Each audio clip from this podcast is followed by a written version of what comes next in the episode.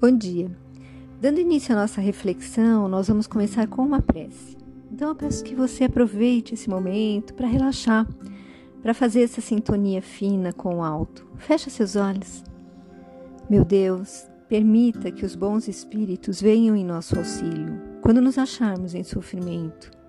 Faze, Senhor, que eles nos incultam fé, esperança e caridade. Que sejam para nós um amparo, uma inspiração e um testemunho da tua misericórdia. Faze, enfim, que neles encontremos a força que nos falta nas provas da vida e para resistir às inspirações do mal, que tenhamos a fé que salva e o amor que consola. Que assim seja. Amigos, a nossa reflexão de hoje refere-se aos capítulos 28, Pedi obtereis, e 27, desculpa, 27, Pedi obtereis, e 28, Coletânea de Preces Espíritas, do Evangelho segundo o Espiritismo. Sendo que eu começarei por esse último, já que a prece que nós acabamos de fazer, né, ela foi retirada desse capítulo. E ele se divide da seguinte forma: preâmbulo, preces gerais, preces pessoais, preces pelos outros, pelos espíritos, pelos doentes e obsedados. E essa coletânea, ela é um guia, uma ajuda para aqueles que têm dificuldade em fazer preces com as suas próprias palavras. Então, eles podem se utilizar de uma prece, uma prece pronta, né? desde que falem e sintam cada palavra com o seu coração. Senão, será um amontoado de palavras sem nenhum significado. E no capítulo 28, o título Pedi e obtereis já nos diz que nenhuma prece fica sem resposta. Apesar de que, como sabemos, né, muitas vezes nós não entendemos essa resposta, ou ela não é a que nós esperávamos, né? E sabemos também, através que através da prece, que nós entramos em contato com Deus e com os espíritos superiores, com os santos, né? É, como os católicos, né? para inclusive conseguir a pacificação do nosso coração e a esperança que precisamos para seguir a nossa caminhada. Mas nós precisamos estar atentos à lição que Chico Xavier recebeu da sua mãe e que eu extraí do livro Lindos Casos de Chico Xavier por Ramira, Ramiro Gama. Está lá a lição da súplica.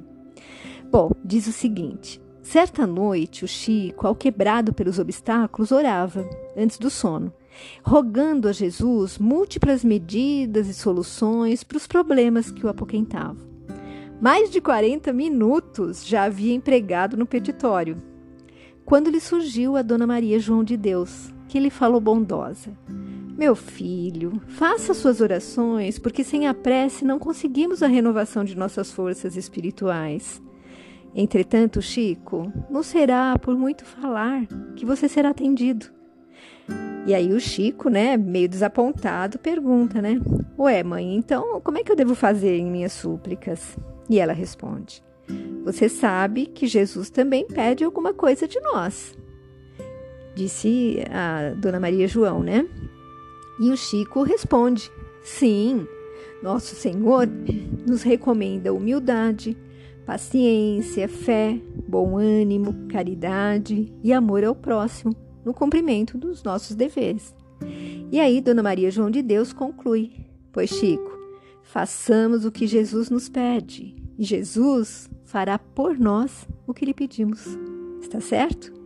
E o Chico, recebendo a lição, aprendeu que orar não é falar e mover lábios indefinidamente mas também requer que façamos a nossa parte, né, amigos?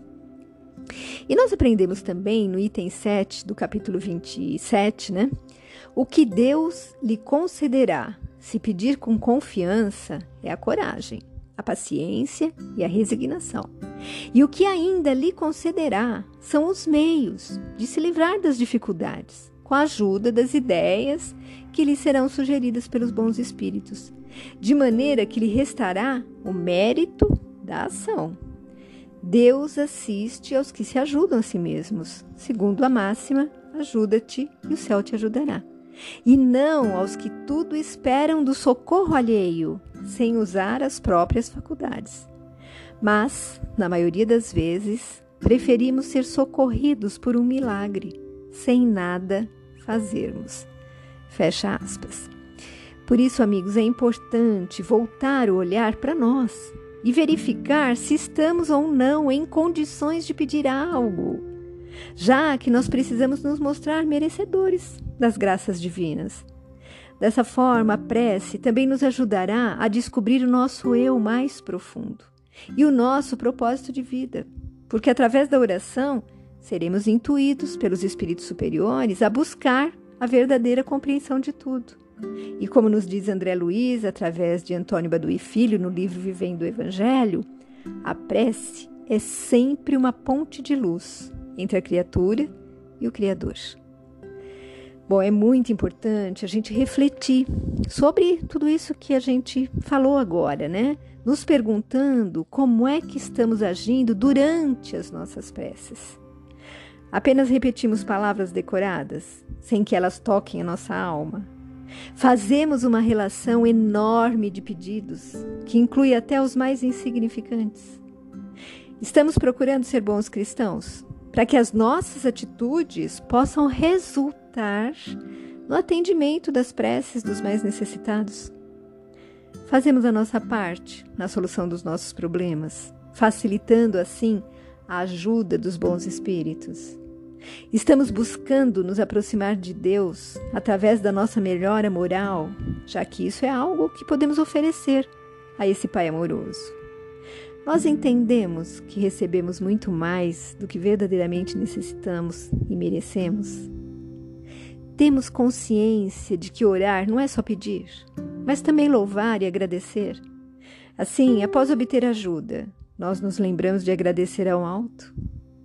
Conseguimos enxergar o que há de maravilhoso na natureza, no que nos cerca, naqueles que nos amam, naquele que amamos e louvamos a Deus por ser Ele o responsável por tanta perfeição e amor. Pois é, amigos, pedir é fácil, né? Mas nós precisamos nos questionar e posicionar. Vejam os exemplos nas palavras de André Luiz no livro que eu já citei antes, né? Diz assim: Você se entrega à oração e pede o socorro do alto. Roga coragem, mas não mobiliza o menor esforço. Pede ânimo, mas não toma nenhuma iniciativa.